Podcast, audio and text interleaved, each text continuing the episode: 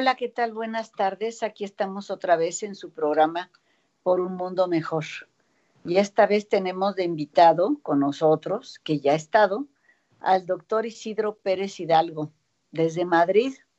Isidro es un buen amigo que ya estuvo aquí dándonos un curso internacional, me parece que fue en septiembre, ¿verdad, Isidro? En septiembre, exactamente.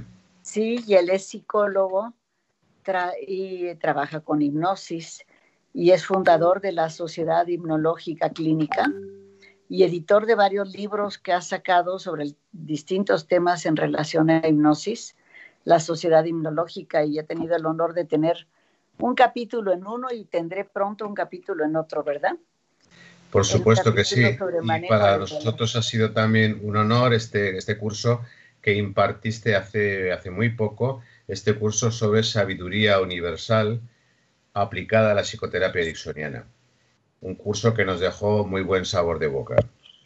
Y fíjate, Isidro, que este, bueno, estamos invitando a Isidro, siempre hay cosas bien interesantes que hablar, pero en esta ocasión sobre todo porque él está, es uno de los invitados a nuestro congreso, a nuestro congreso online que tendremos sobre hipnosis con los principales expertos del mundo, este, líderes en hipnosis todos. Y bueno, ahí está. Este, muchas gracias por estar en este programa, porque yo sé que para ti son las 11 de la noche. Es demasiado tarde. Un placer, un placer. A las 12. Muchísimas gracias de verdad. ¿eh?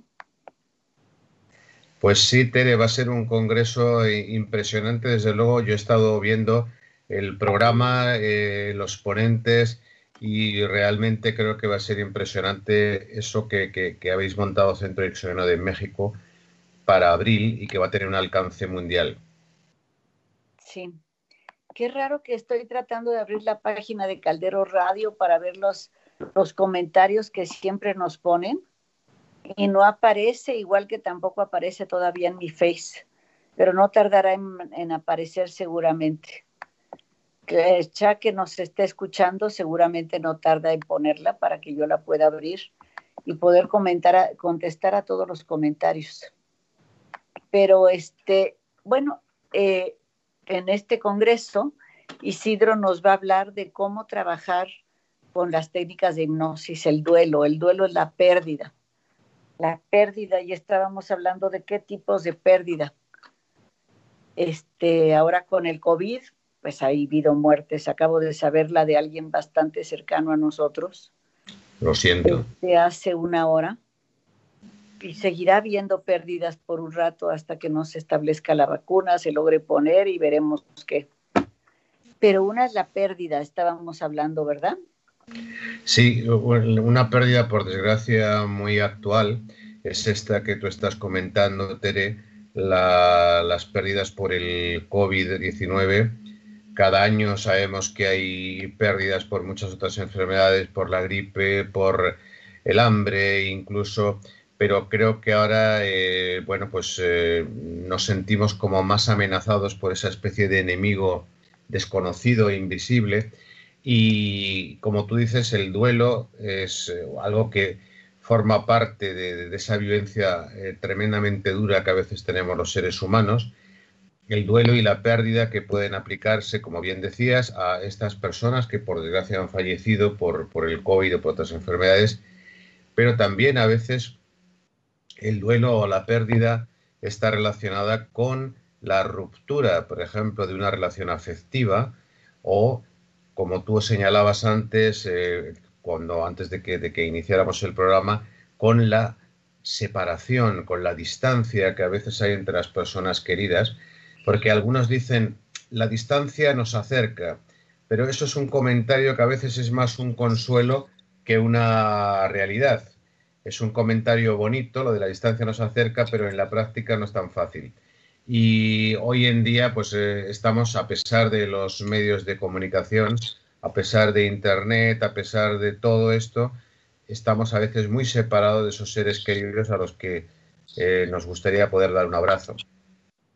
Claro, y eso lo, resentimos todo, pero ¿sabes quién lo resienten más? Los adolescentes.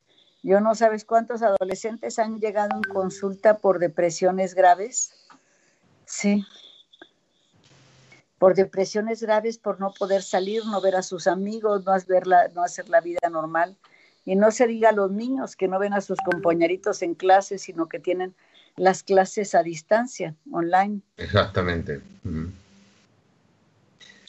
Sí, realmente es uno de esos grandes, es uno de esos grandes eh, problemas a los que debemos enfrentarnos a veces, el duelo, la pérdida, y yo creo que una gran parte de las consultas que tú tendrás, como, como me ocurre a mí en Madrid, eh, pues una de gran parte de las consultas que nos vienen es por este tipo de problemas, por esta pérdida que muchas veces realmente nos, eh, nos hace que incluso dejemos de ser nosotros mismos. Yo creo que eh, en muchos casos vemos que después de, de, una pérdida como la que puede ser una muerte, pues la persona es normal que tenga una reacción de duelo, pero este duelo puede durar un tiempo, puede tener una serie de componentes, pero ¿qué ocurre cuando el duelo se convierte en patológico? Eh, normalmente se dice que cuando una persona después de seis meses no ha reaccionado de forma adecuada, no ha encajado ese golpe tan duro, estaríamos hablando de un duelo complicado. Un duelo complicado que efectivamente eh, lo vemos muy a menudo en la consulta y a veces incluso el duelo se da por el terapeuta. Esto me llamó la atención.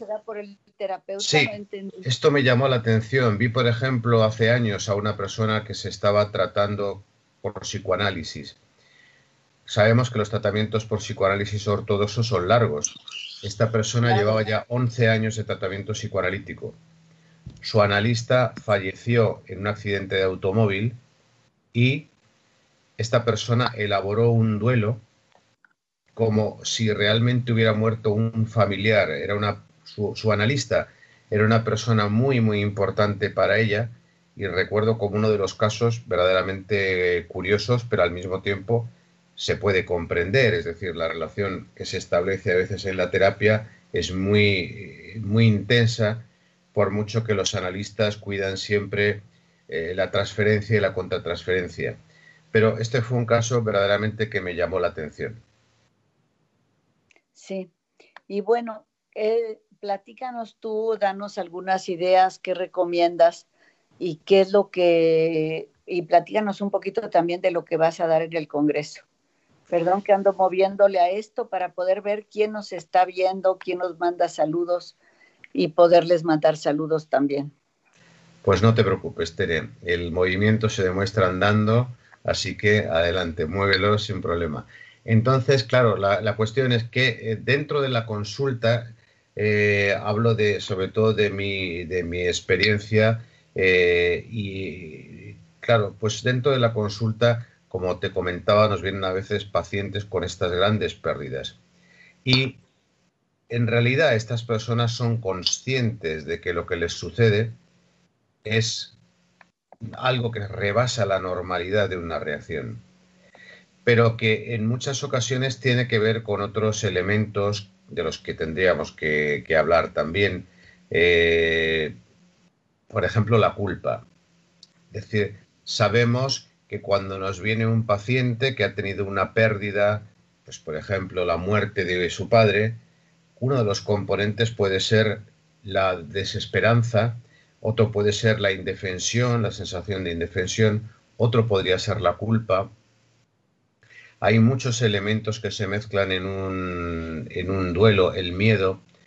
Nosotros dentro de lo que vamos a explicar en el Congreso, en ese Congreso que se celebrará en abril, eh, vamos a, vamos a ver ahí realmente cuál es el abordaje terapéutico que desde mi punto de vista considero más eficaz para eh, este tipo de problemas y sabiendo que cada duelo es distinto, porque como muy bien sabes, Tere, cada persona es distinta y lógicamente pues las reacciones de duelo hay que considerarlas desde un punto de vista muy, muy eh, personal e intransferible, como podríamos decir.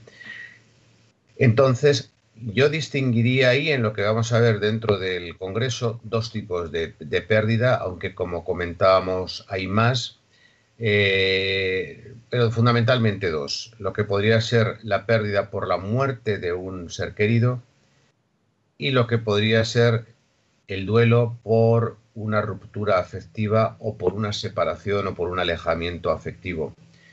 Eh, casi siempre lo que vemos en estos casos más bien son temas de pareja.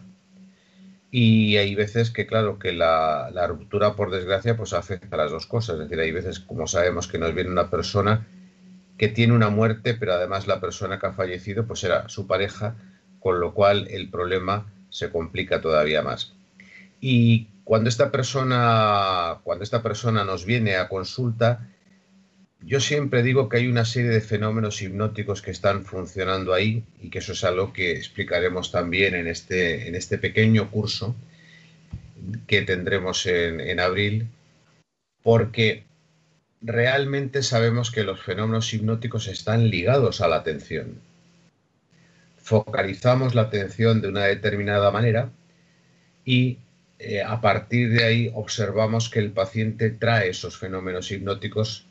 Por ejemplo, pues la persona puede traer mm, la regresión, puede estar viviendo una regresión por ese duelo o puede estar viviendo una progresión temporal muy negativa o puede estar viviendo incluso un estado de depresión que tenga características de catalepsia, de letargia yo creo que siempre es interesante ver cómo la persona está reaccionando haciendo una hipnosis, en este caso negativa, del problema de la pérdida.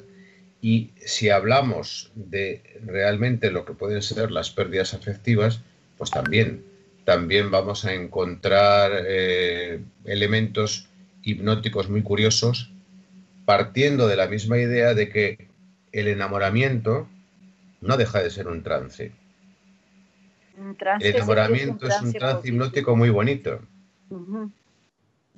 Que sabemos que puede tener un correlato eh, fisiológico, pero en el enamoramiento, ¿qué ocurre? Realmente es como que el resto del mundo desapareciera prácticamente y centramos nuestra atención en la persona amada, muchas veces idealizada, claro, pero fíjate, el amor es tan bonito que mm, hasta yo creo que tenemos alucinaciones positivas, es decir, hasta la mujer más fea o el hombre más feo, cuando te enamoras lo ves guapo. Eso es una muestra maravillosa de alucinación eh, positiva, de ver algo que realmente no está, no está presente.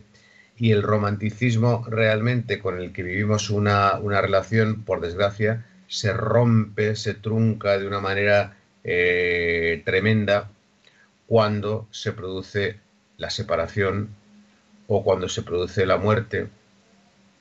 Entonces, claro, son pacientes muy difíciles. Yo realmente he visto que no hay ningún paciente que sea fácil, todos, todos tienen esas cosas, esos elementos que tenemos que manejar, pero en muchos casos los pacientes son eh, que, pasan por este proceso de pérdida son, son difíciles porque realmente eh, su capacidad de analizar lo que les está pasando está también muy disminuida por la emoción tan intensa. Aquí tenemos una pregunta que yo creo que, no sé si interrumpirte, pero creo que tiene que ver con Interrúmpeme cuando quieras, sí. Isidro, porque no, Saide nos está diciendo que desde tu experiencia en los últimos meses, si, se si encuentras que se la pandemia ha afectado el proceso de duelo, como se lleva ahora, como lo vive una persona, eh, tras el fallecimiento de un familiar. Mucho. Mucho. Realmente yo creo que la pandemia ha hecho que sea todavía más cruel la muerte de una persona. Eh, creo que en muchos países, no solo en España, ha ocurrido que en los peores momentos de la pandemia, incluso las personas no han podido despedirse del fallecido. Así es no han podido despedirse y además a lo mejor se sienten culpables. ¿Qué tal que fui yo saliendo que lo contagié? Efectivamente, efectivamente. Y en todo caso, eh, hay, otro, hay otro elemento que yo resaltaría y que a veces lo vemos en la hipnosis, ya que citamos este tema, lo importante que puede ser, y de esto vamos a hablar también en el, en el pequeño curso del Congreso, lo importante que puede ser hacer una despedida con ayuda de la hipnosis. La despedida de un ser fallecido con la ayuda de la hipnosis. Yo he tenido algunos casos así. Me recuerdo ahora, por ejemplo, una señora que tuvo la mala fortuna de que su hijo, que tenía 21 años, falleció en un accidente de tráfico. Cuando ella llegó a la ciudad donde se había producido eh, el accidente, se encontró a su hijo en un ataúd con una tapa de cristal. El ataúd ya estaba sellado ella no pudo ni siquiera eh, abrazar a su hijo muerto y lo que hicimos en hipnosis fue hacer una despedida que sabemos que para el subconsciente es real, es decir, una despedida imaginaria, pero que para esta señora tuvo efectos reales, tuvo el consuelo de cumplir con la función de una despedida en toda regla, como si hubiera sido una despedida absolutamente eh, real en carne y hueso con, con su hijo. Pero, eh, Isidro, entonces, perdón, ya que me diste permiso de interrumpirte, sí, un por consejo para las personas que nos estén escuchando y que no hayan podido despedirse de alguien porque no pudieron entrar en el hospital, porque no dejaron ver el, no les entregaron el cuerpo hasta después de cremarlo, etcétera, todas esas cosas que están pasando sería que, se, que estando tranquilos en su casa, se imaginen que se están despidiendo de esa persona. ¿Así sería? Efectivamente, yo incluso añadiría que tuvieran un objeto, si es posible, un objeto de esa persona, que lo tuvieran cerca, que pudieran incluso tocarlo, o que tuvieran una prenda de ropa de esa persona que lleve todavía su olor. En este, en este caso, cuando la persona llega, como bien decías, a ese estado de, calma, de serenidad o por lo menos de silencio, eh, debería hablar y escuchar mentalmente lo que la otra persona le respondería. Y hay algo muy claro, hay algo muy claro que siempre tenemos que resaltar y que yo creo que estarás de acuerdo conmigo, que el mayor respeto que le podemos manifestar a la persona fallecida es tener en cuenta su voluntad y que esa persona lo que hubiera deseado, lo que hubiera querido, es que nuestra vida siga. Es que sí, que nos acordemos, por supuesto, con cariño de esa persona, pero que en realidad esa depresión, ese eh, estado de duelo patológico que podemos tener después, va en contra de lo que esa persona nos hubiera dicho. Y si esa persona pudiera hablarnos, nos diría, adelante, continúa, porque tienes que vivir tu vida. Fíjate que este, a mí me gusta decirles a las personas, no sé qué pienses, que le digan en su imaginación, después de haber hablado con ellas lo que quieran hablar, siento mucho que ya no estés aquí que le agradezcan todas las cosas buenas que les ha dado esa persona, enseñanzas, momentos compartidos, bonitos, apoyos, que le pidan perdón por si alguna vez le hicieron algo que le hiciera daño y que les diga que lo quieren, obviamente, porque si no, no estarían tristes si no lo quisieran, y que les digan, puesto que tú ya no puedes, yo voy a vivir la vida que me quede bien por lo que tú ya no puedes vivirla, porque yo sigo con vida. Incluso se podría decir hasta en tu honor. Estamos de acuerdo, Tere. Es el, seguramente el mejor honor que, que se le puede tributar a esa persona fallecida. Y bueno, yo diría que además el luto el luto debe ser corto, es decir, eh, imagino que eh, eh, conoces cómo antiguamente en España los lutos eran de un año o más tiempo. Y las mujeres, terribles eran. Las mujeres se vestían de negro, no podían, eh, no podían salir a la calle prácticamente o ir a un cine, no podían, bueno, era, era algo que realmente más que ayudar a la persona, lo que hacía era sumirla en una depresión, porque claro, si además de que se ha muerto un ser querido, te quitas toda una serie de alicientes que tiene tu vida, eso es muy poco práctico. Se hacía también un poco con la idea del respeto al fallecido, pero claro, es muy poco muy poco práctico y eh, también como consejo le podemos decir a la gente, no guarden ese luto más de unos días quizá. Puede que unos días lo necesiten, pero después, en consonancia con lo que estábamos hablando ahora, vivan, vivan, intenten disfrutar de la vida. Ya sabemos que al principio no va a ser fácil. Al principio eh, van a pensar que todo eso que normalmente les gustaba hacer, que les divertía, que les hacía reír, ya no es lo mismo, pero pasará un tiempo y la vida se normalizará, tiene que ser así. Porque hay, el luto sí tiene una reacción natural de un ratito, como tú dices, de unos cuantos días al menos. Y alguien está diciendo aquí que es una situación muy difícil, nos dice Mónica Boyce, ¿sí? Que eh, que ella acaba de perder a su mamá hace una semana. Y es verdad que el agradecer y hablar en su honor eh, ha sido para ella importante. Ya hay más comentarios, no sé quién está aquí, que dice, ¿qué pasa cuando la persona se quedó estancada en un, en una situación, en un estado de negación de la pérdida de un ser querido? ¿Qué daños emocionales y mentales puede ocasionar? Nos dice Ana. Bueno, realmente, realmente esa, esa, persona que hace una negación, supongo que se refiere a una negación de la muerte o también puede ser a una negación del, del sentimiento.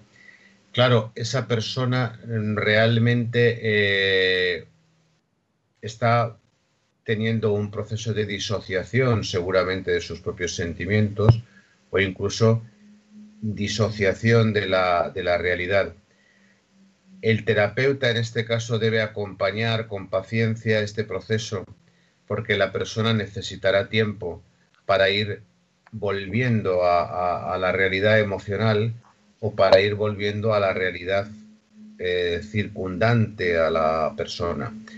Y esas, y, los familiares o las personas cercanas, Isidro, porque qué tal que no va a terapia?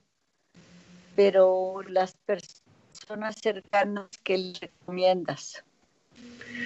Si la persona no puede ir a terapia, lo cual por desgracia en muchos casos puede, puede ocurrir, yo diría que las personas eh, que estén alrededor no deberían intentar corregir inmediatamente esa eh, negación que está haciendo la persona, porque hay ocasiones en que, en que se le dice, estás loca, eh, ¿por qué dices esas tonterías? Sabes que papá murió, sabes que no va a volver, pero la persona, eh, como decíamos, necesita un poco de tiempo, necesita tranquilidad, necesita que, bueno, esos comentarios sean eh, hasta cierto punto ignorados y que se procure que la persona vaya poco a poco retomando una actividad eh, normal, a pesar de que al principio se negará.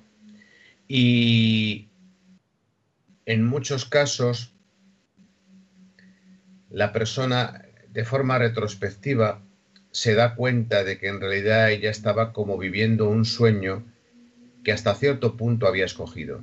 Es decir, la persona que ha hecho una negación puede llegar a ser consciente de que ahí efectivamente eh, cambió, cambió de una manera radical sus sentimientos o cambió la realidad porque eh, sentía que no podía hacer otra cosa, creía que no podía hacer otra cosa.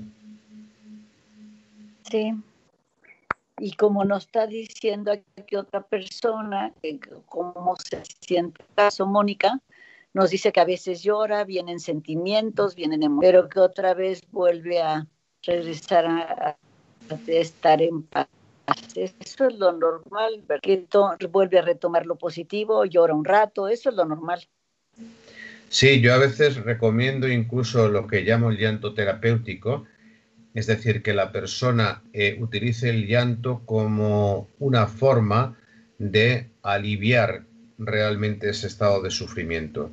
Sabemos que cuando lloramos nuestro cerebro emite una serie de sustancias que alivian la ansiedad o la depresión, pero la persona debería llorar mm, no delante de los demás, no, no convertirse en lo, que, en lo que llamaríamos aquí en España una plañidera, que eran las personas que iban antes a, los, a los eh, entierros y a los funerales y, les pagaban por llorar en muchos casos. No, no queremos que esa persona llore de forma pública ante los demás. Es lo mejor, lo mejor es meterse a una habitación en la que la persona esté sola o incluso al cuarto de baño y llorar, llorar, llorar con la idea de desahogarse, con la idea única de sacar fuera toda esa tensión y después continuar con la vida eh, más o menos normal. Y hay momentos que la persona realmente no puede llorar y eso hay veces que provoca culpa. Dicen, ha muerto mi padre o ha muerto mi madre o ha muerto X persona, no soy capaz de llorar. Es más, me parece que no siento tristeza. Bueno, sabemos que en la depresión a veces eso ocurre. Es decir, en la depresión a veces ocurre que la persona pierde momentáneamente la capacidad de sintonizar con sus sentimientos, pero eso al final no deja de ser también un mecanismo de protección, una adaptación cuando nuestra mente consciente se siente desbordada por lo que ha ocurrido, una adaptación en la que el subconsciente trata de hacer lo que puede, y en este caso lo que puede es crear esa especie de anestesia emocional ante algo que en el fondo de nosotros sabemos que nos hace mucho daño. Oye, Isidro, las personas que nos están escuchando probablemente quieren saber cómo contactarte. Este, tienes una página, quieres darles un correo que Saide va a escribir y va a repetir dentro de un rato. Este, ¿Cómo te pues, contactan? Mira, yo creo que yo creo que lo más fácil sería que buscaran en mi página web. Yo eh, les recuerdo a nuestros oyentes, soy Isidro Pérez Hidalgo. Es muy fácil, isidroperezhidalgo.com. Pueden comunicar a través de a través de la página web. Y ahí también tienen información sobre la hipnosis, igual que, eh, bueno, pues eh, en, en, Centro Ericksoniano de México tenéis una gran información en vuestra página web. Yo creo que que conviene, conviene visitarla de vez en cuando y, también vuestra, vuestra editorial, Alom se llama, me parece vuestra editorial. Alom Editores, pero dentro de la página dice nuestros materiales, ahí hacen clic para ver ah. nuestros materiales. Pero entonces isidroperezhidalgo.com, Saide lo está escribiendo. Y este, por si te quieren encontrar. Y en nuestra página ya pueden encontrar el Congreso y ya puede haber incluso inscripciones al Congreso. Todo el Congreso está organizado porque en realidad se hizo muy, muy barato, 1.100 pesos todo el mes de noviembre y diciembre. Y después el, precio más caro serán 1.900 pesos por cuatro días. y todo está organizado en base a talleres, talleres de dos horas y media donde van a, aparecer, a aprender técnicas concretas por ejemplo, en el caso de Isidro, para trabajar con el duelo. Ahorita nos va a platicar un poco de las técnicas que van a aprender, pero ya puso ahí tu página, Saide. Este, y entonces, este, todo está organizado así y ya va a abrir el congreso el doctor Jeffrey Say con una presentación magistral en una plenaria, porque el resto del tiempo habrá cuatro o cinco talleres al mismo tiempo. Este va a abrir el doctor Sai con una demostración magistral de este de una con trabajo con una persona y este y después él mismo va a explicar lo que hizo ahí con esa persona. va a haber ponentes, por lo que he visto, Tere, va a haber ponentes de todo el mundo prácticamente. Sí, de Australia, de África, de Asia, de Europa y de América del Norte, de América Central y de América del Sur, de todo el mundo. Muy bien. Entonces, este, pues aquí tenemos a Isidro de España y también de España. No sé, estamos poniendo el, el país de origen y el país donde vive o trabajo. tendremos también a Miguel Marcet, que espero que lo tengamos con nosotros. Es español de origen, pero vive o trabaja en Suiza. ¿Sí? Exactamente.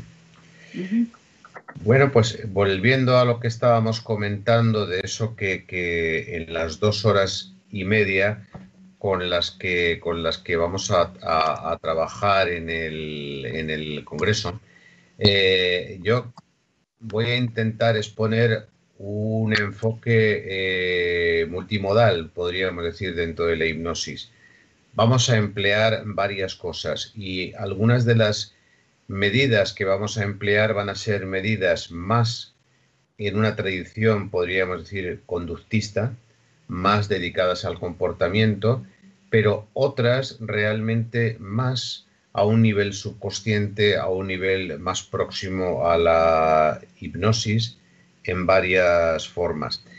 Eh, creo que una de las cosas que además nos, eh, ayudan mucho y creo que hay veces que, con los pacientes nos viene bien emplear es también la biblioterapia, es decir, que las personas lean a veces determinados libros que podemos eh, pensar que tienen un, cierto valor. Y esos libros son un complemento a veces muy interesante para lo que vamos a hacer en el tratamiento. Y sobre, sobre eso verdaderamente se han escrito muchos libros sobre el tema de duelo, de la ruptura afectiva, algunos de ellos pues eh, muy interesantes. Eh, y realmente cuando yo, y esto es una de las cosas que haremos también en el, en el, en el Congreso, les mostraré a los asistentes un documental que yo hice hace ya algunos años, un documental en el que empleamos eh, actores y empleamos también pacientes reales, dedicado a eh, precisamente la ruptura afectiva. Es decir, ahí lógicamente protegimos la, privacidad, la identidad de los pacientes que venían a la consulta con, esos problemas de ruptura afectiva. Fíjate que es impresionante como alguno de los pacientes me decía, alguna de las pacientes en este caso, me decía, mm, ¿sabes qué es lo peor? Me comentaba a mí, ¿sabes qué es lo peor? Lo peor es que se está muriendo la persona que yo más quiero, que es mi abuela. Y me paso todo el día preocupada y pensando nada más que en el estúpido que hace un mes me ha dejado. El novio que la había abandonado y ella sentía la culpa de que la ruptura afectiva le estaba doliendo más por lo menos en ese momento, le parecía que la obsesionaba más que la muerte próxima de su abuela. Pero hay veces que la ruptura afectiva llega a tener un, un, dolor y conlleva un dolor tan inmenso que a veces puede incluso rebasar a la muerte. Y entre otras cosas, según creo yo, según he observado en muchos casos, porque la ruptura afectiva, sobre todo cuando es de pareja, lleva también una lesión en la autoestima. Ya no es solo que tú pierdes a esa persona, ya no es solo que pierdes el cariño, el amor, la compañía, el sexo, sino que además esa persona es que te ha abandonado, te ha dejado como un juguete roto. Como si, no valieras. Como, si no valieras. Y si hay otra persona, si ha aparecido otra persona, entonces el pensamiento es siempre qué tiene esa persona que no tenga yo, en qué me supera. A veces los hombres incluso pueden pensar que el otro tiene el pene más grande, o la mujer puede pensar que es más guapa o más inteligente o en realidad, eh, bueno, eso es una visión que muchas personas tienen cuando se produce la ruptura afectiva y que eh, complica, complica el pronóstico de recuperación. Pero lo que yo he visto es que las personas, con tal de evitar una ruptura afectiva, en algunos casos se humillan, en algunos casos se dejan eh, maltratar. Y siempre creo que tenemos que enseñar al paciente, no hay nadie que valga tanto, ningún hombre, ninguna mujer vale tanto como para que tú pierdas tu propia dignidad, tu autoestima. Fíjate, este, yo estaba pensando ahorita al escucharte, este, en todo lo que estabas diciendo y por eso se establecen a veces relaciones largas donde las personas eh, se dejan maltratar por la otra con tal de que no se vaya, ¿verdad? Eso es. Relaciones de violencia, que eso va a ser tema de otros talleres, básicamente lo de violencia en el Congreso. Bueno, son dos horas y media cada taller, pero un tiempo suficiente para aprender una o dos técnicas concretas. Aquí Isidro nos está hablando de la cuál es la temática de lo que se va a tratar, pero ahí van a aprender técnicas concretas. ¿Qué van a aprender las personas que vayan a tu taller, Isidro? Bueno, pues algunas técnicas hipnóticas, como te decía, algunas más orientadas a, a cómo variamos nuestro comportamiento y otras más encaminadas a influir sobre nuestros propios sentimientos. Realmente nosotros podemos influir sobre nuestros propios sentimientos más de lo que pensamos, pero eso sí, necesitamos que la persona tenga claro, la persona tome una decisión clara de que quiere influir sobre sus sentimientos. Y en esas dos horas y media explicaremos todo lo que puede ser un proceso, cuántas sesiones más o menos podemos necesitar, qué tipo de pruebas podemos eh, hacer para analizar el, caso y sobre todo, claro, qué valor tiene la hipnosis en todos estos eh, temas. La hipnosis en este sentido, una hipnosis ecléctica que va a combinar técnicas ericksonianas con técnicas más conductistas o incluso a veces más de tipo hipnoanalítico. En las de tipo hipnoanalítico, claro, podemos a veces sorprendernos de cómo el pasado está influyendo en nuestra reacción presente, aun cuando se trate de algo que todos llegamos a entender bien, como es la eh, ruptura afectiva o como es la pérdida de un ser querido por el fallecimiento. Los clínicos entonces que van a estar en este, eh, en este congreso mm, van a, van a tener esos eh, recursos que creo que podrían emplear de una manera prácticamente inmediata, es decir, no vamos a buscar técnicas muy sofisticadas que requieran de un entrenamiento de cientos de horas, sino técnicas que se puedan aplicar de una manera bastante inmediata. Y eso es lo que yo creo que todos buscamos en el fondo, es decir, que los clínicos, yo sé cómo trabajas tú también, los clínicos realmente pretendemos que, los tratamientos sean lo más cortos que se pueda, sin caer en la superficialidad, pero lo más cortos que se puedan, porque eh, creo que al final es un factor de motivación también para el paciente y para el terapeuta. Así es. Entonces, este, van a aprenderte no solo una visión del proceso completo, sino técnicas concretas dentro del estado o dentro de lo que ya saben. Y fíjate, Eso es. este, yo estoy pensando si poner dentro del programa, todavía no lo he puesto, lo haría en enero, porque en febrero van a poder escoger a las personas que están inscritas. Ahorita estoy acabando de recibir toda la respuesta de las personas que invité. Ya tenemos tres cuartas partes del programa lleno. Estamos acabando de traducir los que van a hablar. Ah, cuando vean personas en el programa que hablan en inglés o que hablan en francés, va a haber traducción consecutiva. Entonces, estoy acabando de poner eso. Pero tú crees, a lo mejor valdría la pena si alguno de ustedes quisiera recomendar, por ejemplo, su taller solo para personas que conozcan mucho de hipnosis o que puede ser para principiantes o incluso para personas que apenas sea su primer contacto con la hipnosis. ¿Cómo sería en tu caso, Isidro? Bueno, en este caso, en este caso yo creo que personas que tuvieran mm, un contacto por lo menos inicial con la hipnosis, que, supieran por lo menos eso que diríamos los rudimentos de la hipnosis, la parte primera.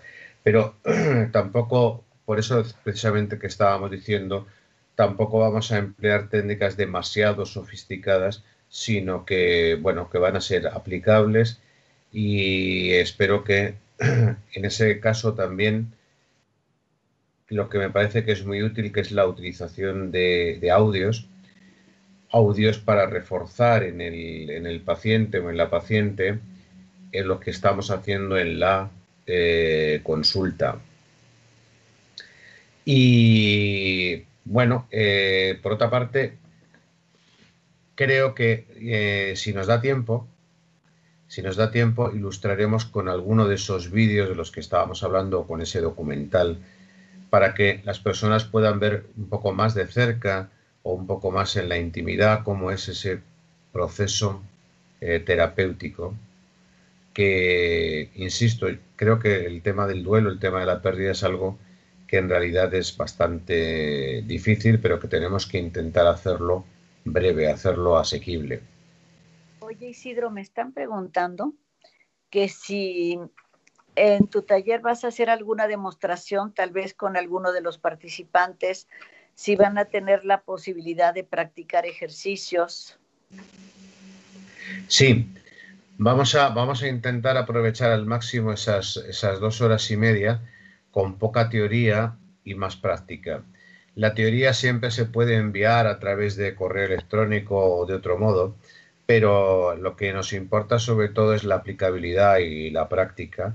Entonces, si hay alguna persona que efectivamente se preste, pues yo estaré encantado de poder trabajar con ella.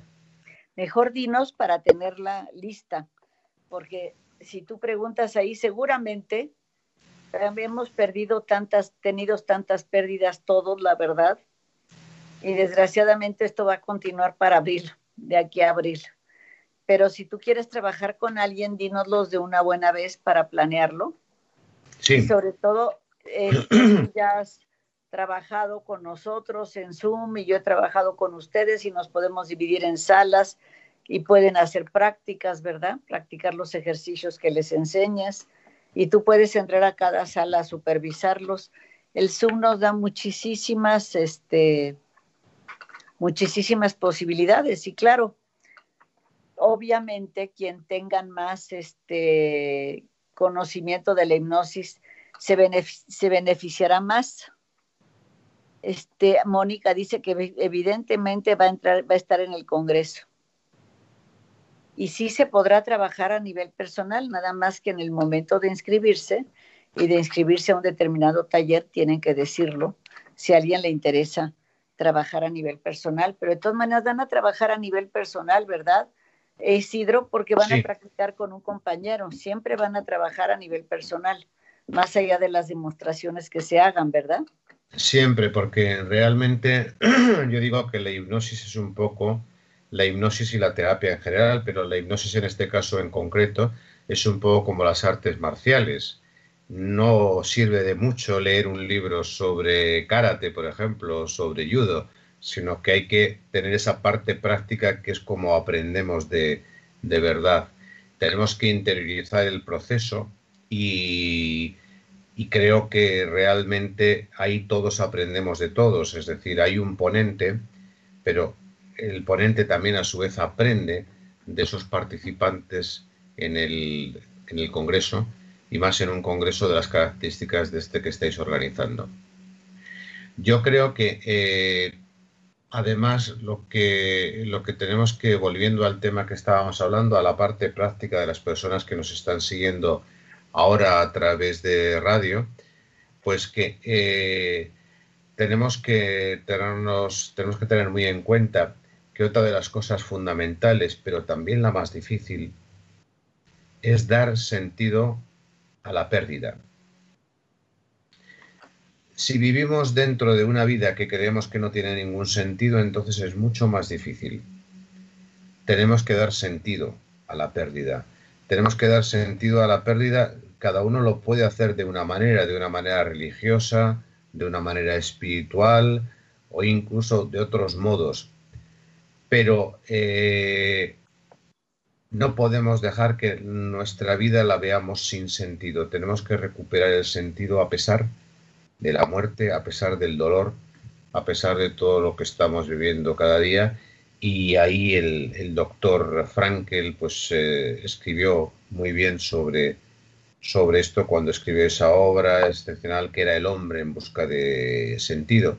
Pero bueno, ha habido otros autores que han hablado también del sentido, como Rollo May o como otros, y a nivel práctico de cada uno, nosotros creo que también tenemos que seguir dando sentido incluso a la muerte. Si la vida tiene un sentido, la muerte también tiene un sentido. incluso Frankel decía que eh, la muerte da sentido a la vida. Fíjate que la próxima, en 15 días, el día 23 de diciembre, tendremos aquí a una brasileña, muy amiga mía desde hace muchos años. Ajá. Creo que nos conocemos desde hace 30 años o más este, que precisamente su taller se titula El arte de vivir, el arte de morir. Ah, muy bien. Y no les quiero anticipar, pero dice que quien sabe vivir sabe morir. Y que quien murió bien es porque supo vivir bien. Pero nos va a dar ideas también prácticas para ayudar a nuestros pacientes a desarrollar el arte de vivir y poder desarrollar el arte de morir.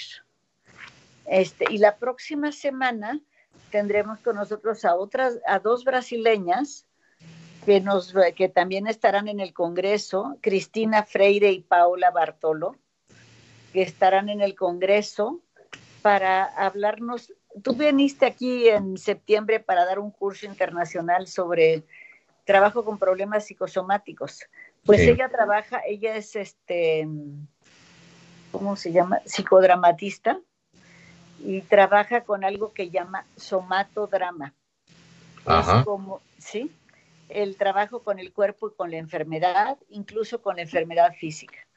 Y ella es Cristina. Y Paola es bailarina y en la parte del somatodrama ella pone la parte de la danza o de movimientos especiales. Y va a estar muy bonito ese taller. Así es que el próximo, el próximo miércoles los espero para ver a Cristina Freire y a Paola Bartolo. El próximo viernes en el Face Live que tengo, vamos a platicar un poquito de la Navidad y de lo que hemos aprendido en esta pandemia y de lo que queremos hacer. Un poquito de la Navidad bastante antes de que sea la Navidad. Entonces, este, todavía nos quedan unos siete minutitos, este, Isidro porque tenemos que terminar al 5 para las 5, que para ti serán las 5 para las 12 de la noche. Realmente, de verdad, de verdad, mil gracias por estar en estas horas tan tarde para ti, ¿eh? No, es un placer. Te lo agradezco muchísimo. Es un placer. Las 12 de la noche para nosotros es la hora de las brujas, o sea que tiene su, tiene su encanto. Entonces, eh, nada, yo decirte que estoy muy satisfecho con, con este congreso y que te doy las gracias por, por, eh, eh, mi participación en este, en este congreso y que realmente creo que incluso para aquellas personas que no tienen muchos conocimientos eh, con referente a la hipnosis, pues van a encontrar argumentos de sobra para disfrutar, para aprender de este congreso y que, bueno, hay muchas cosas que se pueden completar después. Además, después tú tienes otros, otros cursos, quiere decir que hay personas que se pueden acercar como en una primera instancia, por así decirlo, a lo que es este Congreso Mundial, pero después puede que quieran ampliar sus conocimientos sobre hipnosis. Y, en el Centro Ericksoniano de México tenéis unos programas de formación eh, realmente interesantes. Así que yo creo que el, Congreso abre muchas perspectivas, abre muchas perspectivas muy, muy interesantes, claro. Ahorita mismo tenemos personas que nos están escuchando desde España, porque en realidad este programa llega a España, a Puerto Rico, al sur de Estados Unidos y no se diga llega a América Latina y a muchas partes de México. Le pediría a Saide que vuelva a poner tus datos, que ya tiene tu página. Y fíjate, Isidro, este, también las personas que participen, eso es la ventaja del trabajo en Internet, que van a llegar personas de todo el mundo de habla hispana y las que quieran formarse y pueda, ya después de la pandemia, que haya cursos presenciales o si no por Zoom, si los organizas así, los que quieran entrar también a tus cursos, porque ahí vamos a tener una parte de la página donde vamos a anunciar durante el Congreso, otra parte, cosa que hay que hacer, todos los proyectos de, todo de todos ustedes. Y bueno, teníamos una última pregunta, pero creo que no nos da tiempo, te la hago de todas maneras que dice que si tú estás recomendando que lloren en el baño o lloren, lloren solos, que cómo se puede superar el duelo si no se habla. Pero yo creo que tú nunca dijiste que no se hable. No, no dije que no se hable. Dije que se considere el acto de llorar como un acto íntimo, como un acto que sirve sobre todo para eh, aliviar la tensión. Por supuesto que hay que, que hay que hablar, pero también hay que entender que hay un momento en que ya hay que dejar de hablar. Por ejemplo, y, este, podríamos hablar tanto aquí de nuevo de la muerte como de la, como de la ruptura de pareja. Hay personas que cuando rompen una pareja eh, se dedican todo el día a hablar con los amigos, con las amigas. Está bien al principio, pero cuando llevas dos meses hablando de lo mismo. Hartas a los amigos. Claro, las personas te rehuyen el tema se hace ya un tema que la persona, en vez de olvidarlo, lo está reciclando constantemente. Y puede pasar lo mismo con el tema de la muerte. Por supuesto que hay que hablar. Hablar nos ayuda a ordenar nuestros pensamientos, nos ayuda a sentir el apoyo de los demás, nos ayuda a muchas cosas. Pero hay un momento en que tenemos que saber cuándo debemos dejar de hablar ya de ese tema y continuar hacia adelante. Pero por supuesto que hay que hablar sobre todo en una primera fase. Y además yo quiero recomendarles un libro de un portugués que no podrá estar en el Congreso, pero que ha venido aquí a dar cursos, que es Carlos Castro, que tenemos en nuestra, en Alom, ahí en nuestros materiales lo puede encontrar, que se llama Para volver a disfrutar la vida, que da un montón de consejos prácticos para salir de la depresión. Entonces sí que son válidos ahorita. Nos quedan dos minutitos. También ya nos faltó el tiempo. A mí se me olvidó realmente porque estuvo muy interesante todo lo que estuvimos hablando y buenísimos todos los consejos que diste. Muchísimas gracias, Isidro. Pero hablábamos también del duelo por no ver a las personas que queremos ver y no poder estar con ellas por el confinamiento. Entonces, ese es otro duelo y este ahí yo creo que puede ser muy útil lo que tú decías de despedirse de alguien que murió en la imaginación, Aquí no necesitamos ni tanto imaginación, puede ser por este, puede ser por Zoom, puede ser por teléfono, tenemos muchísimos recursos para seguir, aunque no esté la presencia física. Pues sí, en este sentido. gracias. ¿Sí? No, decía que en este sentido las tecnologías son una gran ayuda que antes no existía. Claro, nos están dando las gracias, yo les doy las gracias también por su presencia y este, y quiero usar el último minuto que nos queda también, este, pues para desearte lo mejor, que sigas cuidándote mucho y que tú y tu familia sigan con buena salud y sigas cuidándote mucho porque eres alguien bien importante, no solo para el mundo de la hipnosis y para el mundo de la hipnosis en España, yo diría el mundo de la hipnosis en general, sino por, para los amigos, para la gente querida, sigue cuidándote muchísimo y nosotros seguimos en contacto a través de la tecnología. eres muy, muy, amable, Tere, y te deseo desde luego siempre lo, mejor. ¿eh? Así que te mando desde, desde Madrid, ¿eh? a punto de que llegue la hora de las brujas ya. Te mando un, abrazo virtual. ¿eh? Gracias, yo también. Y espero que pronto tengamos la ocasión de dárnoslo de verdad. Y que vengas a conocer todo lo de México que te prometí antes de esta pandemia. Por supuesto, eso queda pendiente, pero lo cumpliremos. Sí, y en cualquier momento entra la música y quiere decir que ya salimos del aire. ¿Mm? Muchísimas gracias. Gracias a ti, Tere, como siempre.